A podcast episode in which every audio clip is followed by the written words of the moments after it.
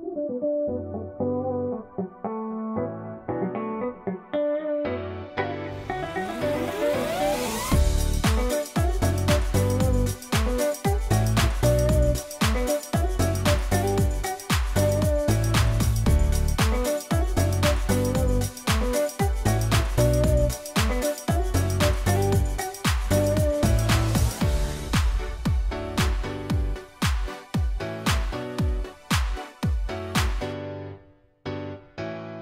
En tu lugar, Señor, te doy gracias en esta mañana porque estamos con bien.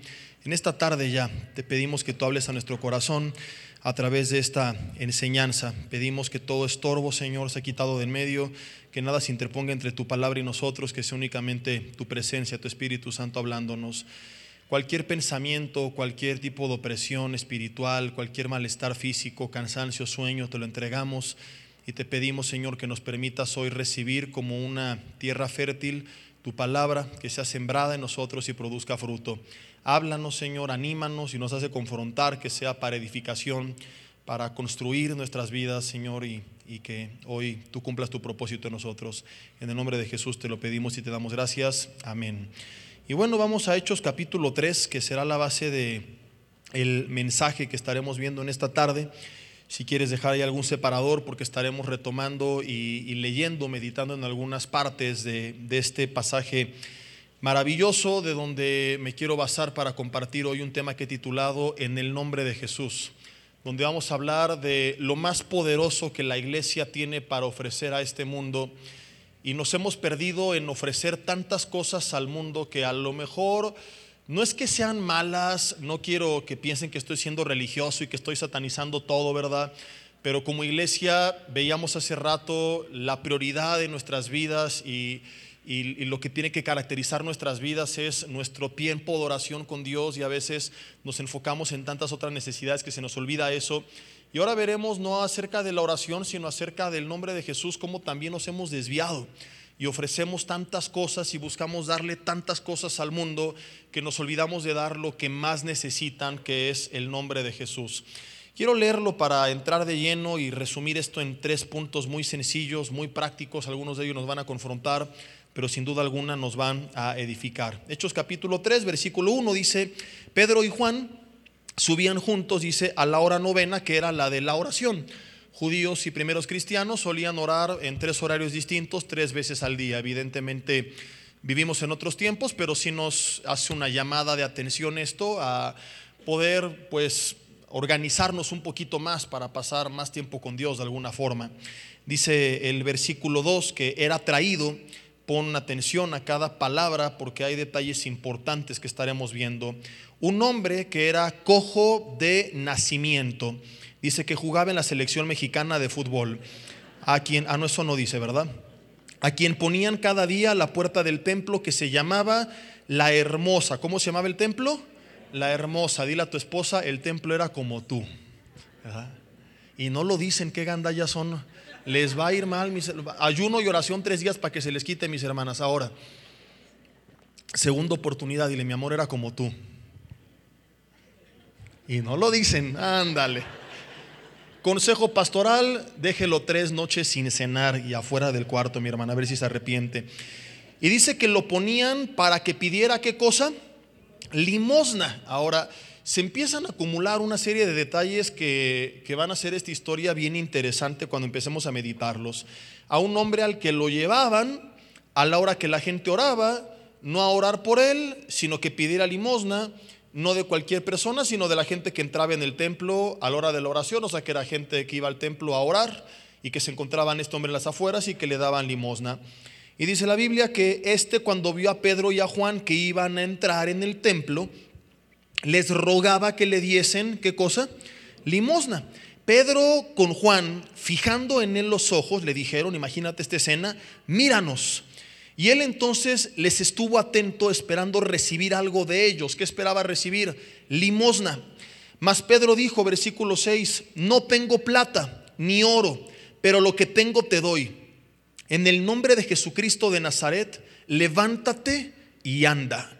Y tomándole por la mano derecha, dice la Biblia, le levantó Y en ese mismo instante se le afirmaron los pies y los tobillos y saltando se puso en pie y anduvo y entró con ellos en el templo, andando y saltando y alabando a Dios. Y dice la Biblia que todo el pueblo le vio andar y alabar a Dios y le reconocieron, versículo 10, que era el que se sentaba a pedir limosna a la puerta del templo La Hermosa y se llenaron de asombro y espanto por todo lo que había sucedido. Después hay una revuelta, algunos fariseos inclusive se enojaron, en vez de alegrarse, de gozarse por este hombre, cuestionaron con qué autoridad Pedro y Juan hacían esto, y Pedro termina predicando la palabra y miles de almas ese día entregan su vida a Cristo. En el nombre de Jesús es el tema de este mensaje y quiero resumir básicamente esta enseñanza en, tres puntos que vamos a estar eh, eh, meditando nosotros.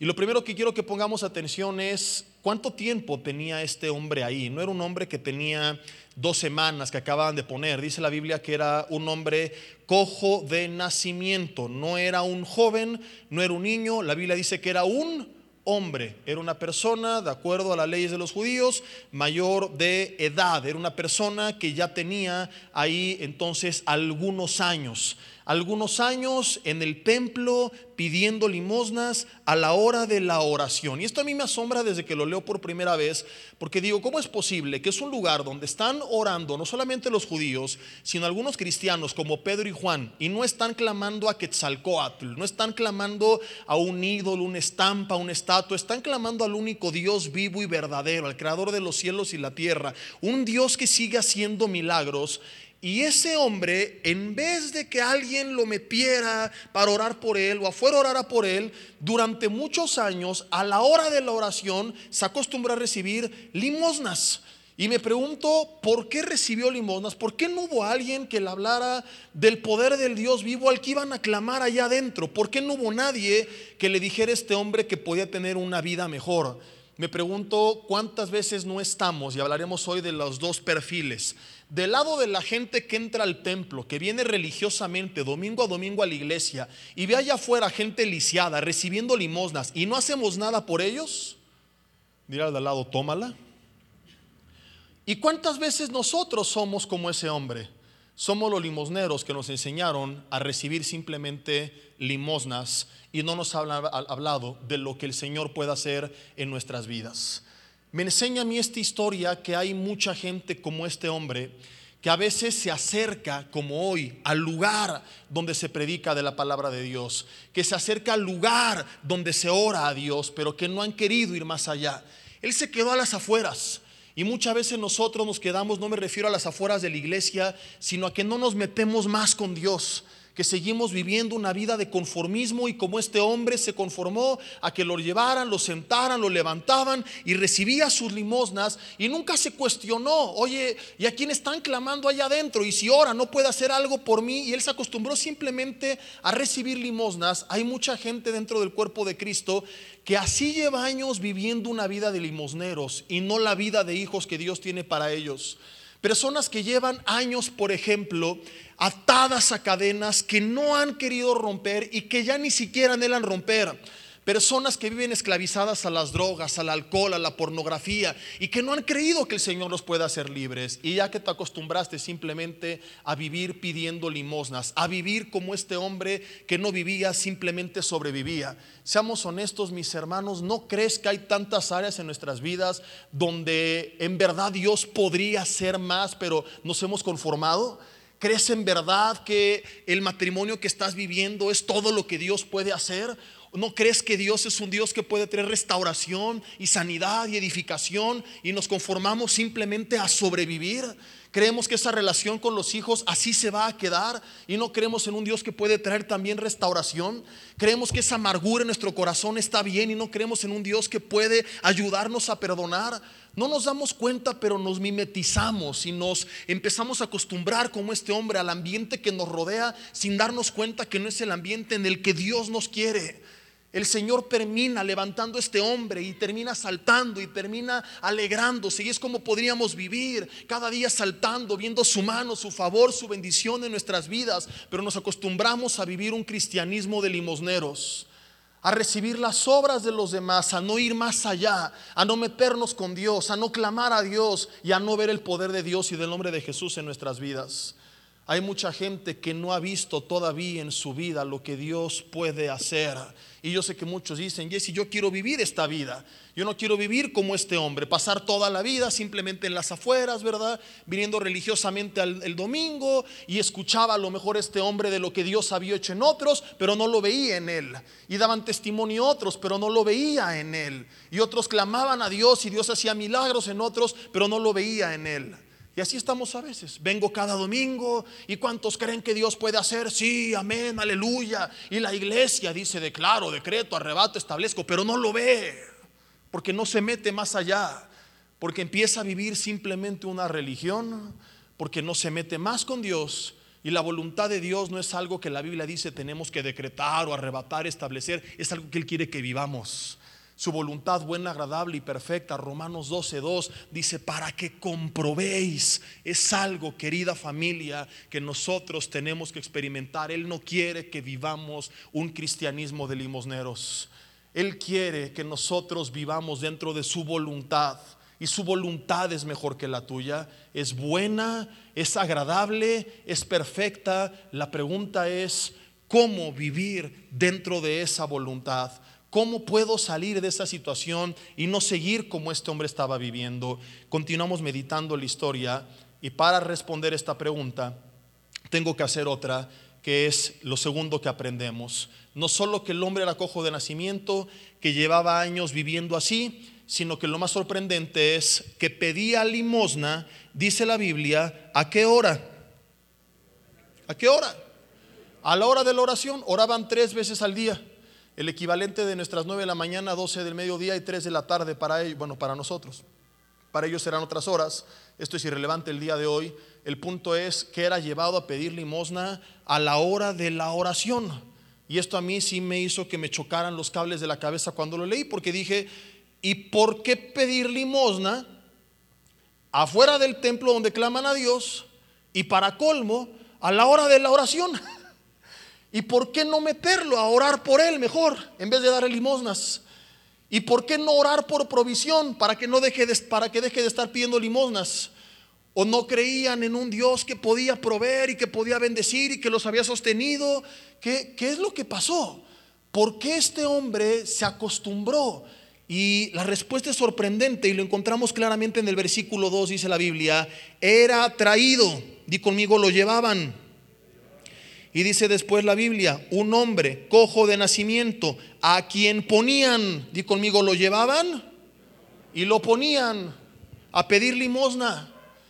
Al hombre lo llevaban, lo cargaban, lo sentaban y le decían, aquí te vas a quedar afuera, mientras la gente entra a orar, tú vas a pedir limosna. ¿Qué me enseña esto? Lo enseñaron, por así decirlo, a ir a la iglesia.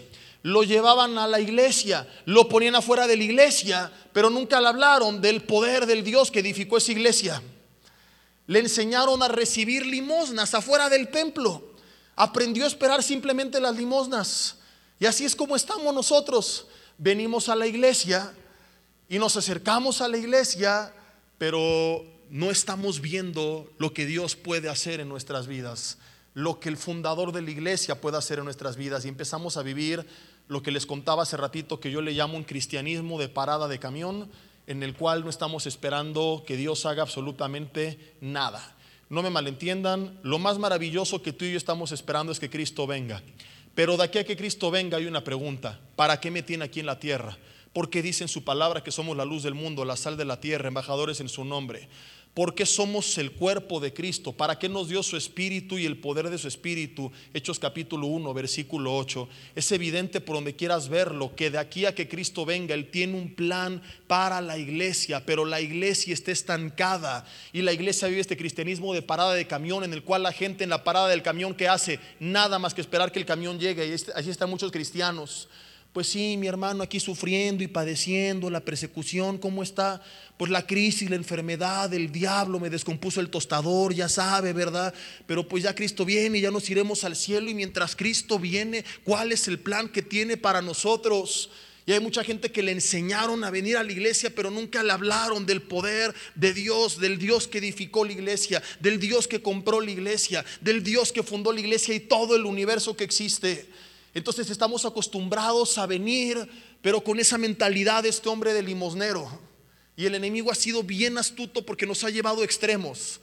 Por una parte tenemos la teología de la prosperidad, que todo lo que predican es dinero y materialismo y además predica un camino incorrecto para alcanzarlo. Pero por otra parte mucha gente podríamos decir que está viviendo un cristianismo de teología de limosnero, donde no espera nada bueno de Dios y ninguna de las dos es bíblica.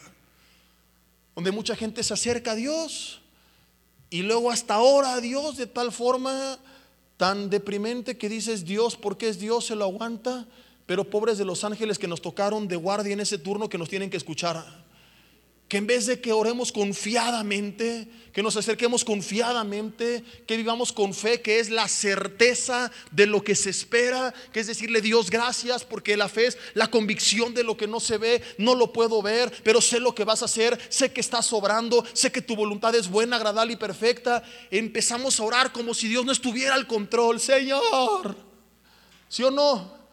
aquí está tu siervo, clamas, ¿eh? y, terminamos con un, por favor, Diosito, así. Mi hermano, con todo respeto, no es Diosito, no es la piedra que adorabas en tu antigua religión, no es una estampa, no es una estatua, es el creador del universo, es el rey de reyes, es el señor de señores, es Jehová todopoderoso a quien estamos clamando y venimos a veces a orar de tal forma porque porque así nos presentaron a Dios. Porque así nos enseñaron a buscar a Dios. Algunos, como lo veremos, o en esta teología de la prosperidad, donde Dios es un aladino, o a otros en esta teología del limosnero, donde no ni se te ocurra pedirle nada a Dios. Donde todo es sufrir y la persecución y padecer. Le damos al diablo un lugar que ni siquiera el mismo Dios le ha dado, ¿verdad? Cristianos que se quejan, pastores que vaya a mi casa a orar porque pues se mueven las cosas, eh, se pasan sombras, se oyen voces, me hacen bu. Y se nos olvida que Jesús dijo, les doy autoridad para hollar serpientes y escorpiones. ¿Y qué más añadió? Y sobre toda fuerza del enemigo. Y dijo, y nada les dañará. ¿Autoridad en nombre de quién? En el nombre de Jesús. El nombre que usaron Pedro y Juan para levantar este hombre el nombre que tenemos que usar en nuestras vidas para enfrentar al reino de las tinieblas, el nombre que transforma nuestras vidas, que restaura, que edifica, que perdona, el nombre de Jesús, la iglesia lo tiene por los suelos, como te decía, nos enfocamos tanto en la plata y en el oro que se nos olvidó lo que puede ser el nombre de Jesús. Nos enfocamos tanto en que la iglesia tenga cosas que no estoy diciendo que están mal, pero no son prioridad y pensamos que la iglesia va, a impactar al mundo por, por la tecnología que tiene. ¡Wow! Y nos dejamos asombrar con tan poco. Ay, es que mira sus pantallas y sus luces, su sistema de sonido, su equipo de redes. Si tenemos lo mejor en todo eso, qué bueno. Pero eso no cambia vidas, no trae perdón, no trae vida eterna. Lo mejor que la iglesia tiene que ofrecer no son sus programas, no, es su, no, no son sus conciertos, no son sus luces, sus pantallas. Es el nombre de Jesús. El nombre que cambia vidas, que libera oprimidos, que restaura a los que están afligidos, el nombre que da vida eterna, el nombre que es sobre todo nombre. Y la iglesia está tan enfocada en dar plata y oro que ha dejado de dar el nombre de Jesús. ¿Qué tenemos en nuestros mensajes? Plata y oro. Y pensamos que tiene más poder que el nombre de Jesús. Llevando a la gente a tener el éxito material y prosperar en tantas cosas, pero viven tan arruinadas en otras, porque pueden tener plata y oro como es el limosnero, pero solamente en el nombre de Jesús es que se van a poder levantar. Y hay mucha gente que no ha aprendido esto, porque a lo mejor nunca le enseñaron este concepto de Dios, lo que Dios puede hacer.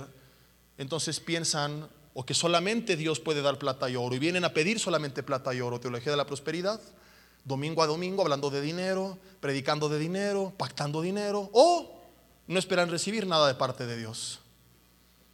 Y tenemos que ver el equilibrio que la Biblia enseña, donde no es lo más importante la plata y el oro, pero donde Dios tampoco es un Dios tacaño que nos quiere pidiendo limosnas, y no me refiero a lo material, me refiero a que nos quiere nuestras vidas de pie, saltando y andando como terminó andando este hombre. Jesús, por ejemplo, dijo, para empezar a ilustrar un poco acerca de este equilibrio. En Mateo 7, del 7 en adelante. ¿Quién de ustedes, si su hijo le pide pan, le da una piedra? Levanten la mano. Nadie. Y si le pide pescado, le da una serpiente. Nadie. Dice, pues si ustedes siendo malos padres saben dar buenas dádivas a sus hijos, ¿cuánto más vuestro Padre Celestial dará? En uno de los evangelios dice buenas cosas, en otro dice el Espíritu a los que se lo pidan enfatizando que tanto en nuestras necesidades diarias, seculares, materiales, como en lo espiritual, Dios no tiene problemas en bendecir. Pablo dijo, si nos dio a Cristo, ¿cómo no nos va a dar juntamente con Él todas las cosas? Romanos 8:32. ¿Qué de lo que tú quieres vale más que Jesús? Nada. Eso no quiere decir que Dios te va a dar todo lo que tú quieres, que es lo que predica la teología de la prosperidad. Pero sí es un recordatorio de que te ama tanto que aunque no te dé todo lo que quieres, nunca te faltará nada de lo que realmente necesitas. Si tú tienes un hijo de 12 años y eres multimillonario y te pide un auto, ¿se lo darías? ¿Por qué? ¿Porque eres mal padre? No, por amor a él. Entonces, Dios muchas veces no nos da lo que queremos porque no lo necesitamos, porque nos va a hacer daño, porque no es el tiempo, porque no es la forma o porque lo que Él tiene es mucho mejor. Y encontrar el equilibrio es no acercarme a Dios viéndolo como el genio de la lámpara mágica, pero tampoco como ese Dios tacaño, sino descansando que es un Padre que me ama, que todo lo que realmente necesite nunca en la vida me va a faltar. Que como David dijo, joven fui envejecido y no he visto justo desamparado ni su descendencia que mendigue el pan. Y eso trae paz a mi corazón verlo como lo presenta Santiago en el capítulo 1. No erréis, toda buena dádiva y todo don perfecto, todo lo bueno espiritual y material desciende de lo alto del Padre de las Luces. ¿A qué voy con todo este rollo? Lo primero que tiene que cambiar si queremos dejar de vivir como limosneros es la forma en la que pensamos acerca de Dios, la mentalidad que tenemos acerca de Dios. No lo podemos seguir viendo como una alcancía, y únicamente cuando tenga necesidad venir a buscarle, pero tampoco puedo seguir tan lejos de Él que me quede como este hombre en las afueras cuando su palabra dice que puedo acercarme confiadamente al trono de la gracia, donde voy a hallar el oportuno socorro que necesito para levantarme.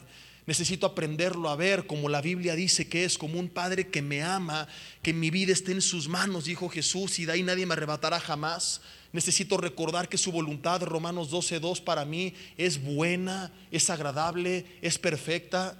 Que a veces su respuesta va a ser no, pero que sus caminos y pensamientos son más altos y son más grandes que los míos. Y que Jeremías dijo, y esto es hermoso, Jeremías 29.11, mis pensamientos para ti son para bien. ¿Y qué más? Y no de mal. Entonces tienes que dejar esta angustia y estrés con el que vives porque no has visto a Dios de la forma correcta. Cuando tú ves a Dios de la forma correcta, descansas en Él y vives sin estrés, sin angustia, sin aflicción, porque sabes que tu vida está en sus manos, que Él tiene cuidado de ti, que te compró con su sangre, que le perteneces y que Él se va a encargar y que a veces va a responder milagrosamente a tu oración como hace rato lo vimos y que cuando no sea así te va a encaminar a algo mejor, que cuando no sea así te va a dar paz, te va a dar ánimo, pero que hay una cosa que no cambia, Él va a estar contigo, pase lo que pase que Él no te va a dejar, que Él no te va a desamparar. Este hombre se quedó en las afueras del templo, pero nunca entró, nunca conoció a Dios, nunca le hablaron de Dios. Qué triste haber estado tan cerca y tan lejos del nombre de aquel que cambia vidas. Qué triste haber venido cada domingo a una iglesia y haber escuchado de Dios de forma superficial y nunca haberlo conocido de forma personal. Si queremos salir de este estado de limosneros, necesitamos conocer el nombre de Jesús necesitamos conocer la palabra de Jesús, el amor de Jesús, las promesas de Jesús, para que cambie nuestro concepto de Él y podamos vivir en un equilibrio correcto y sano, en el que Dios no es mi alcancía y mi lámpara mágica, pero Dios tampoco es ese Dios duro, frío, insensible que mi vida no le interesa.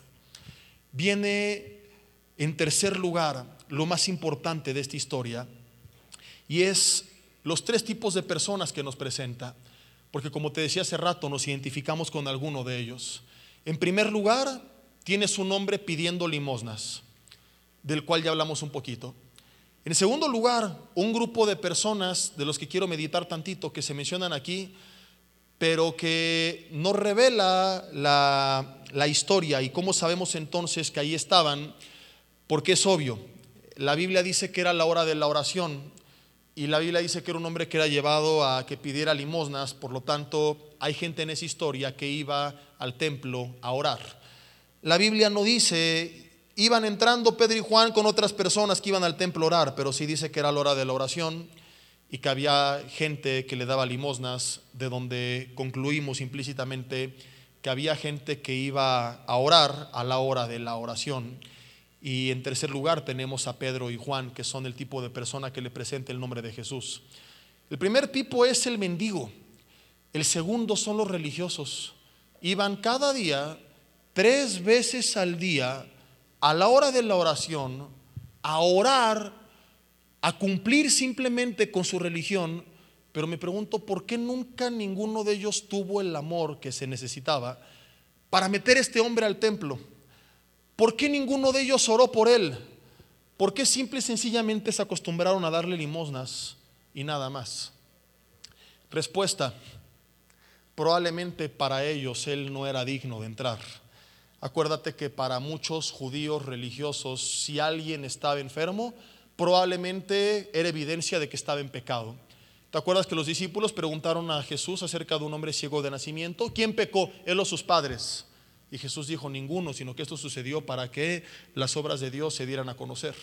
¿Qué le decían los amigos de Job a Job? Estás enfermo porque estás en pecado. Entonces probablemente lo veían ahí y decían, este hombre no es digno de entrar. Y muchas veces, querida familia, es lo que nosotros hacemos como iglesia. En este momento quiero que dejemos tantito en pausa la parte del mendigo y que nos identifiquemos tantito con este otro segundo grupo de personas, porque a veces es justo ahí donde nosotros estamos. Venimos a la iglesia y tenemos allá fuera de la iglesia gente que está como ese mendigo, en este caso ya no somos nosotros el mendigo, que está ahí tirada, que su vida puede ser cambiada, que su vida puede ser restaurada, que tenemos un mensaje que los puede levantar, pero que no lo hacemos y que simple y sencillamente les repartimos limosnas. Gente que a lo mejor, como este hombre, no hemos invitado a entrar porque no los consideramos demasiado dignos como él. Está en pecado, es un mendigo, no puede andar, él no es digno de entrar aquí. Es el templo de los judíos, aleluya. Y así estamos a veces. Hay gente que tú conoces, que su vida está muy mal, que no conocen de Dios y que tú no les has compartido de Él, porque a lo mejor tú piensas que son tan malos que nunca van a cambiar. Pero me pregunto, ¿tú acaso naciste hablando en lenguas y cantando alabanzas? ¿Tus berrinches eran himnos angelicales de recién nacido? Es que es tan cómodo estar sentados a la mesa del rey que se nos olvida que algún día todos fuimos mendigos. Y mendigos también fueron algunos. Dile al de al lado, eso lo sigue siendo. Y que no vinimos a la iglesia para entretenernos dentro de la iglesia. La iglesia primitiva, de hecho, tenía sus funciones fuera de la iglesia. En la iglesia aprendían la palabra, oraban y alababan a Dios, pero el favor para con el pueblo era fuera de la iglesia. Y mi pregunta es, ¿qué le pasó a esa iglesia primitiva? Que ahora creemos que ser cristiano es pertenecer a un club social, voy el domingo a la iglesia, tengo a mis hermanos, amén, aleluya, gloria a Dios, y los demás que ni se les ocurre entrar y nos volvemos duros y fríos, insensibles. Es más, vienen las fiestas de Navidad y ya muchos de ustedes predispusieron ni ver a su familia porque son borrachos, por ejemplo. Como si tú hubieras sido un santo toda la vida. Y te lo voy a resumir con una pregunta. ¿Qué hubiera pasado contigo si te hubieran tratado a ti como tú tratas a los demás actualmente? Digan conmigo, yuyuy mientras patrocino Bonafont, el agua que toman los pastores. Ay, ay, ay. ¿Dónde estaríamos tú y yo si hubieran pensado de ti, de mí, lo que tú y yo pensamos de los demás? No, es que es muy malo, es muy borracho, es muy inmoral. Y tú no lo fuiste y yo no lo fui. Y no dice Romanos 3:10 que no hay justo ni aun uno más que el pastor y el papa, dice la Biblia. Nadie. Y estamos aquí porque alguien no creyó en nosotros, creyó en lo que Dios podía hacer en nosotros. No porque alguien creyó en ti y en mí, sino porque alguien creyó en el poder del nombre de Jesús para transformar vidas. No se trata de apelar al humanismo actual de creer en lo mejor de la gente, ver lo bueno. No, no había nada bueno en nosotros, pero el nombre de Jesús nos transformó. La pregunta no es si la persona puede o no cambiar, sino si el nombre de Jesús sigue o no teniendo poder. Y si sigue teniendo poder, ¿por qué no hablamos del nombre de Jesús? ¿Y por qué hay gente que creemos que es tan mala que va a rechazarlo y que no hay nada que Él pueda hacer en sus vidas? Un día un hermano me dijo, ahora en Navidad yo no voy con mi familia porque todos son borrachos. Yo ya no pertenezco a ese mundo. Así me lo dijo. Le dije, mira, no creo que lleguen borrachos a la cena. Ya estaría muy mal. Antes de que se emborrachen, ¿por qué no vas y testificas un rato? Si no te permiten hacerlo con tus palabras, con tu vida. Que te vean a ti y a tu esposa felices. Que vean a tus hijos alegres que vean lo bueno que Dios ha hecho en su vida, que vean como vieron los religiosos esa historia, al hombre que se levantó y saltó, que te vean saltar y sonreír y estar en paz. Cuéntales lo que Dios ha hecho en tu vida. Cuéntales ya es el milagro que hizo o la paz que te dio aunque no lo hiciera, pero que no pueda negar que el nombre de Jesús tiene poder y que ha levantado tu vida que vean que tú no estás como ellos, que te vean sonreír, que vean que tú no necesitas del alcohol para estar happy, porque el Hijo de Dios está happy todo el tiempo, porque en la presencia de Dios hay plenitud de gozo y paz y delicias a su diestra para siempre. Testifica con tu vida antes de la cena, ora por ellos, comparte con ellos y ya que se emborrachen te vas. ¿Y qué tal que alguno de ellos viene a Cristo? Aprovecha la oportunidad juzgaron a Jesús por ser amigo de publicanos y pecadores, imagínate. No estoy insinuando que te mezcles con el mundo. Mi amor, voy al table a predicar porque el pastor oíste lo que dijo, así que hay que ser luz en las tinieblas y las hermanas, ¿quién les va a compartir? ¿Verdad? No voy para allá. Pero sí voy a que no podemos seguir siendo una iglesia fría, insensible, que ve al mendigo tirado en la puerta y que le dice, toma unas monedas y ahí te quedas, pero aquí no entras como lo hacían por este, con este hombre. Hay gente que está muy mala, pero que el Señor puede cambiarla como te cambió a ti, como me cambió a mí. Pero si no predicamos el nombre de Jesús, ¿cuándo vamos a descubrir quién sí y quién no? Entiendo que no todos, pero al menos ya lo intentaste. Al menos ya una vez lo hiciste. La iglesia se ha olvidado para qué estamos aquí. Embajadores en nombre de Jesús la luz del mundo, la sal de la tierra. No nos dejó para entretenernos aquí adentro, sino para hablar de él allá afuera. Y no lo estamos haciendo. Entramos al templo como ellos, oramos a Dios como ellos, gloria a Dios, cumplimos. Y a los limosneros del mundo, allá afuera que se queden. Y les damos limosnas. Quizá algunos no era por su pecado. Quizá algunos eran tan elitistas porque era gente regularmente un poco más estudiada, los rabinos y, los escribas y los fariseos, ¿no? Todo el mundo sabía leer, escribir y, seguramente el mendigo no tenía su educación, entonces pensaban que, tal vez no, no era digno de, compartir con ese nivel de la sociedad. Y me pregunto, ¿no será esta la razón por la que también gran parte de la iglesia no está predicando el nombre de Jesús? A lo mejor tú dices que no, pero ahí te un examen. ¿Quiénes son las últimas personas que tú invitaste a venir a la iglesia? Yo te voy a contar los testimonios de lo que, de lo que veo. Cada evento evangelístico, cuando hay un desayuno, un congreso, un seminario, etc. Hermanos llegan, mire pastor, le presento a mi vecino, a mi compañero de trabajo, a mi jefe, mire el diputado, el ingeniero, el arquitecto, qué bueno que los traigamos a ellos. Pero me pregunto, ¿por qué no llegan y me dicen, mire pastor, le presento a la persona que trabaja conmigo en casa, ella me hace el aseo, le invita a venir a la iglesia? Le presento al que me hace el jardín, esta persona pide dinero en los semáforos. Dediqué cinco minutos para bajarme, orar por él, lo invité a este desayuno y aquí está escuchando la palabra de Dios. ¿Alguna vez hemos traído algún invitado? Más o menos con estas características. Y, perdón que te lo diga así de, de claro y directo y tan fuerte. Pero ¿quién rayo nos creemos que somos? Para menospreciar a cierto grupo de personas que no son ni más ni menos que tú ni que yo. Porque lo que tú tienes o lo que ellos tienen o lo que no tienen, de todas formas aquí se va a quedar. Y en tumba de oro o de madera, pero todos tarde o temprano vamos a acabar bajo los mismos, el, el mismo tipo de tierra, lo que quiero decir. Nos van a tragar los mismos gusanos. Y lo único que hará diferencia en la eternidad no es el título que tuvo la persona o que tuviste tú, sino si esa persona conoció el nombre de Jesús. Y si esta persona conoció el nombre de Jesús, eso determina si pasa su eternidad en el cielo o en el infierno. Y la iglesia está tan enfocada en la plata y en el oro que se le olvidó que lo que da vida eterna es el nombre de Jesús. Y por eso les predica a los que tienen plata y oro, pero, pero menosprecia a los demás. Nos hemos olvidado nosotros de esto, mis hermanos. ¿Qué, es lo que nos pasó? Que nos volvimos tan fríos y que, nos olvidamos que, que no somos más por tener más, ni menos por tener menos, porque a fin de cuentas si estamos en el cielo, todos terminaremos siendo hijos de Dios y eso es lo que nos va a distinguir.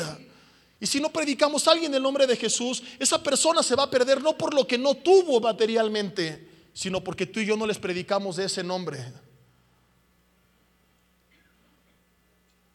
O no son dignos para escuchar el Evangelio por ganar menos que tú. No son dignos de ir al cielo por no haber tenido la educación que tuviste tú no son dignos de ir a la iglesia por no traer el coche que, tienes tú. ¿Qué le pasa a la iglesia? Que a veces hasta dicen que hay iglesias para gente de cierto nivel, digo entre comillas. ¿Qué nivel? Nivel de ridiculez, de estupidez de este pensamiento. Perdón, no le digo como insulto, sino como adjetivo calificativo.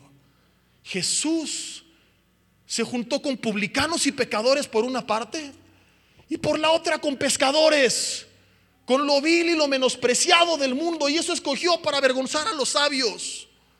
Y hoy creemos que el Evangelio es solamente para cierto sector de la sociedad, aleluya.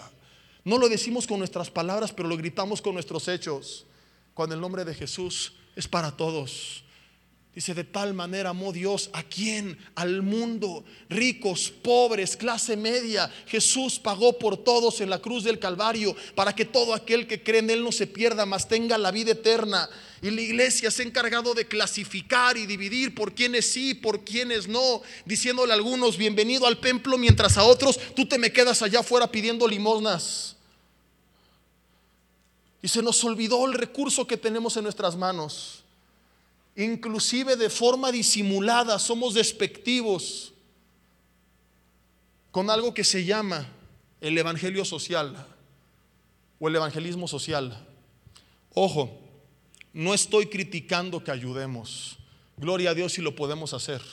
Pero de nada sirve la ayuda que damos si no va acompañada del nombre de Jesús. Es limosna y nada más. Entonces está de moda, por ejemplo, a ver, vamos a una comunidad pobre y repartimos despensa. Qué bueno que la repartan, no estoy diciendo que no. Pero si llevaste pura comida y no el nombre de Jesús, diste limosna. Y nos dejamos apantallar tan fácilmente porque somos avaros y porque estamos perdidos y porque no tenemos discernimiento. Ay, esa iglesia muebla casas. ¿Y de qué sirve si amuebló una casa y no predicó el nombre de Jesús ahora? Si la amuebló y predicó el nombre de Jesús, gloria a Dios, felicidades. Pero tenemos que entender lo que Pedro y Juan entendieron. No llegaron, mira, aquí está plata y oro y mañana te traigo más. Y una selfie. Pedro y Juan repartiendo plata y oro para el Facebook. ahí está. ¿Y qué hubieran dicho los cristianos carnales, materialistas del siglo XXI? ¡Wow! Pedro y Juan se ayudan. ¿Y de qué le servía ese hombre plata y oro cuando en el nombre de Jesús podía levantarse, saltar y andar y vivir, trabajar y dejar de depender de lo que le dieran los demás? Es lo que la iglesia actual no ha visto. Yo puedo ir y darle comida a una persona, pero si le presento a Jesús con la dirección de Jesús, la bendición de Jesús y la provisión de Jesús, nunca le va a faltar nada. Y puedo ir a amueblarle su casa a una persona y le va a durar 5 o 10 años, pero si le presento a Jesús, no va a tener muebles 5 años, va a tener una residencia en el, en el cielo por los siglos de los siglos. Y yo puedo repartirle medicina a una persona un mes, Gloria a Dios, qué bueno, pero si le presento a Jesús, Jesús no da un mes de medicina, da una vida eterna de salvación en el reino de los cielos. El nombre de Jesús es el recurso más valioso, más importante que tiene la iglesia y lo hemos cambiado por la plata y el oro. En nuestros mensajes hablamos de plata y oro. En nuestro trato con la gente ofrecemos plata y oro y tenemos sepultado el nombre de Jesús. Tenemos que recordar qué es lo que predicaban estos hombres y vuelvo a insistir, no quiero que hermanos malacopa haters lo malinterpreten. No estoy criticando a quien ayuda. No estoy diciendo que no ayudes. Si puedes hacerlo, gloria a Dios. Pero entiéndelo, la ayuda siempre va a quedar incompleta si no va acompañada del nombre de Jesús. Entonces constantemente Vida Nueva tiene eventos misioneros y brigadas, y hace poco fueron unos hermanos a un municipio de Guanajuato y llevaron médicos, etcétera, pero siempre se tiene que predicar el nombre de Jesús. Es solamente el gancho, es solamente el pretexto, pero lo que puede hacer que la, que la gente se levante y ande como este hombre es en el nombre de Jesús. Levántate y anda. La plata y el oro allí se van a quedar. La polilla y el orín van a corromper todo lo que hay aquí en la tierra. Y lo único que va a preservar por la eternidad las almas de las personas es si les presentamos el nombre que sobre todo nombre o no. Marcos capítulo 16. Quiero leerte tres ejemplos de lo que sucede en el nombre de Jesús. Marcos capítulo 16. Perdón, Hechos 16. Hechos capítulo, es que el diablo me cambió aquí la Biblia. Hechos 16 habla de una mujer con espíritu de adivinación y por varios días iba hasta que dice el versículo 18 que desagradando a Pablo se volvió y dijo al espíritu, te mando en el nombre de Jesús, en el nombre de Jesucristo que salgas de ella y dice la Biblia que salió en aquella misma hora. En Primera de Corintios capítulo 6 versículo 11 la Biblia dice que esto éramos algunos. Habla ahí de ladrones, idólatras, adúlteros, avaros, etcétera. Pero dice, mas ya han sido lavados, ya han sido santificados, ya han sido justificados. ¿Y cómo fue esto? En el nombre del Señor Jesús y por el Espíritu de nuestro Dios. Jesús dijo en Juan 14, 2, el que cree en mí y las obras que yo hice y aún mayores hará porque yo voy al Padre. ¿Nunca te has preguntado cómo es esto posible? Seamos honestos, ¿alguien puede hacer más que lo que Jesús hizo? ¿Quién dice, sí, no, Jesús conmigo se queda corto? ¿Nadie? ¿Y por qué dijo en Juan 14, 2 eso Jesús? Nunca te lo has preguntado. Este versículo, a que yo lo leí, me fundió los fusibles y no lo entendí muchos años. ¿Habrá alguien en verdad que pueda superar a Jesús? Así lo dijo, te, te lo voy a leer tal cual. A lo mejor dices, Jesse está inventando, está parafraseando. No, estoy afónico, pero no me tomé la de coñac que te dije. Juan 14, 12. De cierto, de cierto os digo, el que en mí cree, las obras que yo hago, él las hará también y aún mayores hará, porque yo voy al Padre. ¿No que no dijo eso? ¿Qué quiso decir Jesús? Jesús mintió, Jesús se equivocó, Jesús exageró, especuló o algo no hemos entendido bien. ¿O esto ya sucedió? ¿Quién ha hecho más que lo que Jesús hizo? Nadie. ¿Por qué Jesús entonces lo dijo, mis hermanos? Cuando Jesús parte, dice, no les voy a dejar solos, Juan capítulo 14 y 16, les voy a enviar otro consolador, el Espíritu Santo de verdad. Efesios por otra parte dice que habita Cristo por la fe en nuestros corazones. Hechos 1.8 dice que al recibir al Espíritu recibiríamos poder.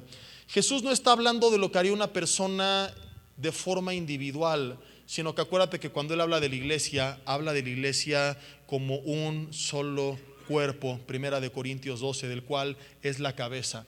Es imposible que una sola persona pueda superar lo que hizo Jesús. Pero cuando la iglesia entiende que es el cuerpo de Cristo, que tiene al Espíritu de Cristo y el poder de Cristo, la iglesia en conjunto, como un cuerpo por todo el mundo, es que puede hacer más como unidad.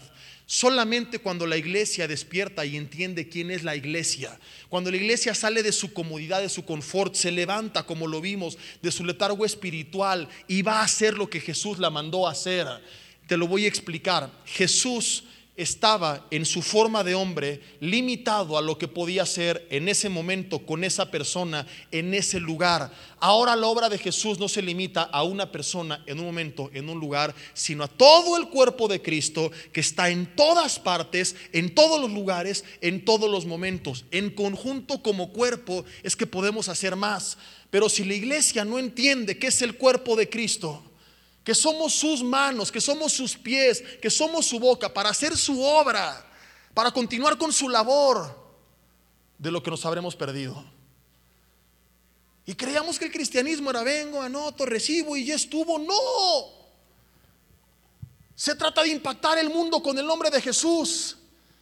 Se trata de andar como Pedro y Juan y pedirle cada día, Señor, pon familias a quienes les pueda predicar, por matrimonios para hablar restauración, por jóvenes con adicciones para predicarles libertad, pon personas que no te conozcan, pon enfermos para orar por ellos, pero la iglesia está dormida. Y Romanos dice, la creación está guardando la manifestación de los hijos de Dios. La creación dice, ¿y cuándo la iglesia va a despertar? Y va a dejar de dar limosnas y se va a parar y le va a decir a los matrimonios, a los jóvenes, a las personas, en el nombre de Jesús, levántate y anda. Y va a entender el poder que tenemos en nuestras manos, que no es el poder del oro, de la plata, las palancas, los contactos que tengo sino de predicar a la gente restauración, vida, libertad, perdón, eternidad, solamente en el nombre que es sobre todo nombre, el nombre de Cristo Jesús, que transforma vidas. Termino con esto si me apoyan con el teclado, por favor. Hechos capítulo 19. Algo que quiero que entendamos es que hablar del nombre de Jesús no se trata de repetirlo como un mantra e invocarlo a la par que lo ignoramos todo el día. Hay poder en el nombre de Jesús, hay poder cuando oramos en el nombre de Jesús, cuando enfrentamos al reino de las tinieblas en el nombre de Jesús. Y hemos visto hoy que el nombre de Jesús tiene el poder de traer libertad, sanidad, restauración, vida eterna. Pero este poder es únicamente para aquellos que lo conocen. Porque hay mucha gente que vive ignorando a Jesús todo el día, sale en la mañana y dice, me cubro con la sangre de Cristo, algo que no está en la Biblia, y piensa que ya todo le va a salir bien, porque invocaron su nombre como un mantra. Lo ignoro de lunes a sábado, pero el domingo vengo, lo invoco y tengo su bendición el resto de la semana. No, Señor, hubo un grupo de personas que creyeron esto y quiero contarte cómo terminó su historia. Hechos capítulo 19, versículo 13. Dice la Biblia que algunos de los judíos, exorcistas ambulantes, intentaron invocar el nombre del Señor Jesús. ¿Qué intentaron hacer? ¿Qué nombre? El nombre de Jesús no es un amuleto. Para que tenga poder tienes que permitir que ese nombre gobierne sobre tu vida. Cuando no es así, dice la Biblia que intentaron invocar el nombre de Jesús sobre los que tienen espíritus inmundos, diciendo, os conjuro por Jesús, el que predica, o sea, ellos ni lo conocían. Y así estamos a veces. Y había ahí siete hijos de un tal Ezeba, judío de los sacerdotes que hacían esto. Pero respondiendo el espíritu malo dijo, a Jesús conozco y sé quién es Pablo, pero ustedes, ¿quiénes son? Si tuvieras un encuentro cara a cara con los demonios, ¿qué dirían de ti? Porque ellos saben lo que mucha gente no sabe. Ellos ven lo que mucha gente no ve. Y resumo todo en esto. No con el afán de traer culpa ni vergüenza, sino al contrario, una confrontación que nos lleve, si es necesario, al arrepentimiento para edificación. Y es mejor una buena sacudida y que de aquí en adelante como este hombre yo pueda saltar y andar y vivir, que por causa de nunca haber sido confrontado, seguir tirado como un mendigo. Los demonios al vernos y saber quiénes somos, ¿nos temerían o se reirían como lo hicieron con estos hombres? Dice la Biblia que saltando sobre ellos los dominó y pudo más que ellos y cuyeron desnudos. ¿Qué pasaría si tuviera yo una confrontación cara a cara con ellos? Dirían, sé quién es Jesús. Y como conocían a Pablo, también te conozco a ti. Y tendrían miedo y dirían, yo no lo quiero enfrentar. Porque sé que quizá no es perfecto, pero ama a Dios, honra a Dios, busca a Dios. Y he visto cuando falla, pero también he visto que le duele, que se arrepiente, que se levanta, que Dios está con él. O dirían, ¿tú quién eres? Yo a ti no te conozco. Sé quién es Jesús. Sé quién es Pablo. Pero tú qué? El nombre de Jesús no tiene poder solo por, por ser invocado. Y yo no puedo vivir la vida ignorando a Jesús, pecando en contra de Jesús, sin conocer a Jesús, y de repente, enfrentar mi adversidad y, y a lo mejor no un demonio como tal, pero no olvidemos que nuestra lucha, Efesios 6, no es contra sangre y carne que a lo mejor no es que se te va a manifestar como lo estamos viendo, pero cada día estamos rodeados de personas influenciadas por demonios que están en conflicto con nosotros. Y quizá una de las razones por las que a veces vemos que el mundo puede más que nosotros es porque no está pesando la autoridad que tenemos en el nombre de Jesús. Porque en esa batalla espiritual, el reino de las tinieblas sabe que tiene ventaja sobre un grupo de gente que invoca un Jesús que no conoce. Porque cuando la iglesia conoce a Jesús y pasa tiempo con Jesús y vive su vida rendida a Jesús y Jesús gobierna en su corazón, Jesús le da poder, Jesús le da autoridad y a esa persona los demonios le tienen pánico. Y más, más van a decir, con ese ni se metan, ni lo toquen. Como el Gadareno, endemoniado, y le dijeron, ¿qué tienes con nosotros? Que has venido a atormentarnos antes de tiempo. Y el reino de las tinieblas debería de tener terror del cuerpo de Cristo, en vez de lo cual a veces le damos risa, porque invocamos su nombre como si fuera un mantra, sin realmente conocerlo. No se trata de eso, mis hermanos. Se trata que cuando viniste a Él, y le dijiste, te reconozco como Señor y Salvador. Señor significa dueño. Nos convertimos en su posesión. Le pertenecemos. Entendemos que fuimos creados por Él y para Él. Comenzamos a tener una agenda que nos trasciende, que ya no es la nuestra, que es la suya. Que es vivir para Él. Y esto está muy lejos del tipo de cristianismo que mucha gente vive totalmente egoísta, enfocado en la plata y en el oro, y no en los intereses del reino del Señor Jesús. Y no es para que salgas de aquí y digas, me voy a aventar el primer puente que me encuentre, sino para que reflexiones en tu corazón y digas, Jesús, ya no quiero seguir viviendo este tipo de relación. Y ahí en tu lugar cierra tus ojos y tómate unos segundos para lo más importante y dile, Señor, es verdad que no te conozco.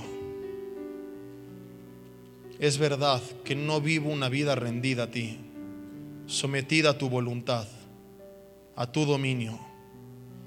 Es verdad que tengo mi agenda y que no me interesan los asuntos del reino de los cielos. Evidencia de esto que no presento el nombre de Jesús. Reparto plata y oro. Doy mis limosnas al mundo pero ni he traído al mundo a la iglesia, ni la iglesia al mundo.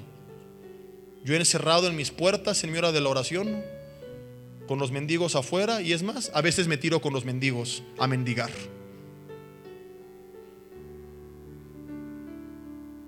Y no fui creado, Señor, ni para cerrar la puerta al mendigo, ni para convertirme en el mendigo, sino para levantarlo en el nombre de Jesús. Pero entiendo que para eso el primero que se tiene que levantar soy yo. Así que dile, Señor, en esta hora, te pido que me perdones por toda apatía en mi vida, por todo pecado, por todo egoísmo, por la dureza de mi corazón. Si ha habido soberbia y si he rechazado gente por su pecado, por su condición social, perdona mi elitismo. Perdona, Señor, mi soberbia y dile, límpiame con la sangre de Jesús. El primero que tiene que ser levantado para entonces levantar a otro soy yo. Y dile, Señor, levántame como este hombre. Afirma mis pies en tu palabra. Te quiero conocer. Quiero pasar tiempo contigo. Quiero conocer ese nombre y no invocarlo de los labios para afuera sino que cuando diga en el nombre de Jesús es porque en verdad conozco su voluntad, porque mis hermanos, eso significa. Decir en el nombre de Jesús es hablar como si Él estuviera hablando. ¿Y cómo voy a decir lo que Él dice si ni siquiera sé lo que quiere decir? Porque nunca lo he escuchado hablar. Por eso el poder en el nombre de Jesús parte de conocerlo. Porque entonces sabes su voluntad. Y entonces lo que haces y lo que dices en el nombre de Jesús significa que como embajador, como representante, está simple y sencillamente siguiendo su agenda. Y el punto es este. Cuando tú haces lo que Él quiere que hagas, tiene su respaldo. De lo contrario, Dios no puede respaldar algo que Él no mandó que hiciéramos. Dile, Señor, es cierto, tantas veces orado en el nombre de Jesús, cosas que Jesús no mandaría. Quiero vivir una vida en el poder y en la autoridad del nombre de Jesús. Pero para eso me queda claro, número uno, tengo que conocer ese nombre. La autoridad, la voluntad, la palabra de ese nombre. Y lo quiero hacer. Número dos, dile Señor, voy a salir de mis cuatro paredes a buscar mendigos. Pon en mi camino matrimonios que tengan necesidad, jóvenes con depresión, personas con adicciones personas con dudas, con incredulidad. Pon personas enfermas, pon personas endemoniadas. Yo creo que en el nombre de Jesús hay poder para traer restauración, para traer sanidad, para traer libertad, para traer vida, para traer perdón. Dile, no habrá nadie, Señor, que sea tachado de la lista. No habrá nadie tan malo que no lo considere digno en mi mente. Ninguno éramos dignos. Ninguno lo seremos. Pero a todos nos has enviado a ir si se levantan o no. Ese no es mi tema. Yo voy a ofrecer lo que has puesto en mis manos, lo más poderoso que tiene la iglesia, que no es plata y oro, no es un bonito auditorio, no es un ambiente agradable, es el nombre de Jesús, el nombre que es sobre todo nombre, el nombre bajo el cual algún día se va a doblar toda rodilla de lo que hay en los cielos y en la tierra y debajo de la tierra y va a confesar que solamente Jesús es el Señor para gloria del Dios nuestro. Señor, dile, úsame. Quiero ser sal, quiero ser luz, quiero hacer tu voluntad. Dios, yo te pido que así sea hecho, que tú uses con poder a tu iglesia, que en el nombre de Jesús, Señor, tú traigas a sus vidas sanidad, si así es tu voluntad, restauración, transformación, libertad que en el nombre de Jesús des visión y dirección y que en el nombre de Jesús como Pedro y Juan podamos impactar al mundo y hacer alboroto, Señor. Que como al final de esta historia muchas personas te conocieron al ver lo que tú hiciste, que empieza a ser evidente lo que tú harás en nuestras vidas, Señor.